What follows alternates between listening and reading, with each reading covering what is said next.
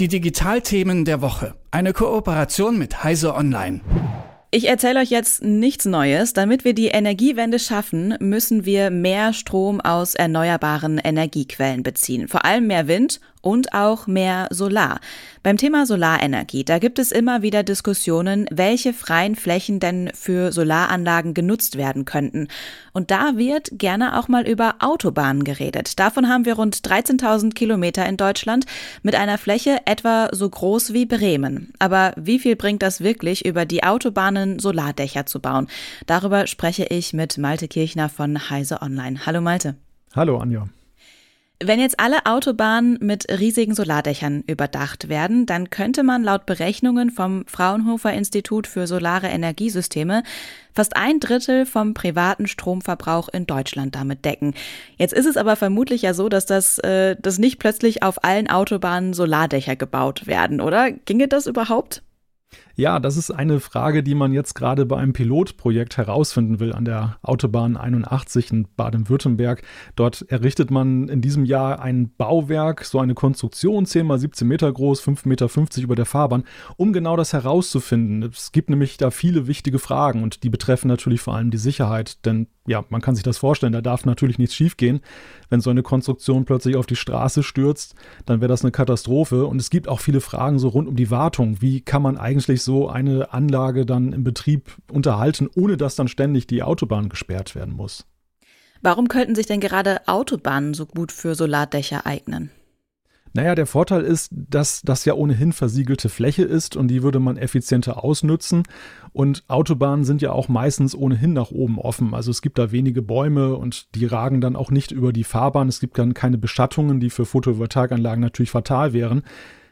Man erhofft sich auch eine Steigerung der Verkehrssicherheit, also der Gestalt, dass zum Beispiel eben dieses Bauwerk auch dann die Sonne zurückhält, dass die Fahrbahn nicht überhitzt. Wir haben ja in den Sommern das immer wieder gesehen, dass es da Probleme gab. Bei Starkregenereignissen würde das auch helfen und vielleicht ja sogar noch ein bisschen Lärmschutz. Mhm. Gibt es eventuell auch Dinge, die dagegen sprechen, dass man jetzt Autobahnen überdacht mit Solarpanelen? Ja, das, das, die große Frage ist natürlich, wie ist es mit der Unfallsicherheit? Und das soll jetzt ja auch herausgefunden werden bei diesem Pilotprojekt wenn da ein großer LKW, wenn der Schwerlastverkehr gegen so eine Stütze fährt, was passiert dann? Und wie ist es zum Beispiel auch mit Erschütterungen, die generell ja durch die vielen Fahrzeuge ausgelöst werden? Wie, wie steht es um die Standsicherheit? Das sind viele bautechnische Fragen, die sich darum ranken. Und natürlich muss man auch sehen, wie ist es denn eigentlich, wenn da so viel Wasser bei Regen draufkommt? Wie ist es mit Wind und Schnee? Also da sind noch sehr viele offene Fragen. Mit diesem Testprojekt an der A81 in Baden-Württemberg, das du jetzt gerade schon ähm, erwähnt hattest, da wird es ja nicht direkt über der Autobahn gebaut, sondern auf einer parallel verlaufenden Straße. Die Konstruktion ist dann aber eine ähnliche. Ähm, wie erhofft man sich denn da auch Erkenntnisse, wenn du jetzt sagst, man muss die Unfallsicherheit testen lassen, die dann tatsächlich mal einen LKW dagegen knallen? Oder wie stellst du dir das vor?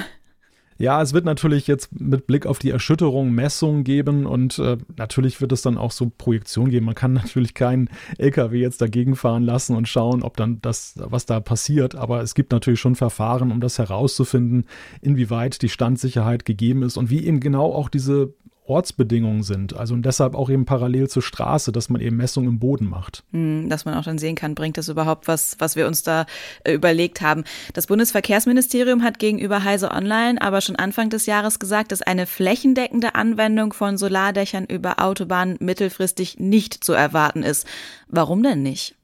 Ja, das Problem ist, dass die Gesetzgebung vorsieht, dass wenn ein Bauwerk länger als 80 Meter ist, dann gilt es nicht mehr als Überdachung, sondern als Tunnel. Und dann gibt es erhöhte Anforderungen, die da gestellt werden. Und das stellt natürlich die gesamte Wirtschaftlichkeit einer solchen Anlage in Frage, weil man müsste dann den Verkehr stärker überwachen, man müsste möglicherweise auch ganz andere Bauformen wählen.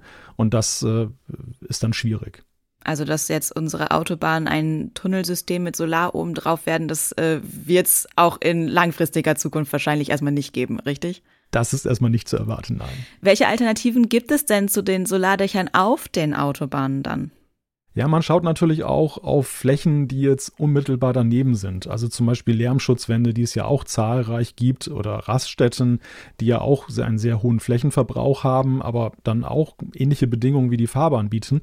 In Deutschland gab es da auch schon ein Pilotprojekt an der Autobahn 3, da hat man das ausprobiert und man hat sogar schon Flächen ausgeschrieben für Lärmschutzwände. Da war allerdings das Interesse jetzt nicht ganz so groß. Also für 201 Megawatt hat man da jetzt Flächen vergeben, aber es waren ursprünglich mal 767 Megawatt ausgeschrieben. Im Dezember schreibt man nochmal aus und dann wird man sehen, ob das jetzt vielleicht auch unter dem Eindruck der aktuellen Energiekrise sich nochmal ändert. In der Schweiz übrigens auch, also auch dort ist man dort dran an dem Thema. Was ist deine abschließende Einschätzung? Könnte die Kombination Autobahn und Solarpaneele uns so ein bisschen äh, in Richtung äh, positiver Ausblick auf Energiewende bringen? Ja, ich denke schon, dass das eine große Chance bietet, aber ich denke mal, diese Vision vom flächendeckenden oder der flächendeckenden Lösung, die, die wird es nicht geben. Und das kann allenfalls eben auch zum Beispiel helfen, beim, bei verkehrstechnischen Anlagen auch den Strombedarf zu decken. Wir haben ja zum Beispiel auch Tunnel, die ja auch dann sehr viel Beleuchtung haben, die den ganzen Tag eingeschaltet ist. Und wenn dieser Stromverbrauch dann vielleicht schon abgedeckt wird durch Anlagen, die auch in dem, in dem Straßenverkehr dann angebracht sind, dann wäre das ja auch schon mal ein Zugewinn. So schnell werden wir wohl nicht Solardächer auf unseren Autobahnen haben, aber es gibt erste Pilotprojekte. Infos dazu hatte Malte Kirchner von Heise Online. Vielen Dank für das Gespräch. Danke. Die Digitalthemen der Woche. Eine Kooperation mit Heise Online.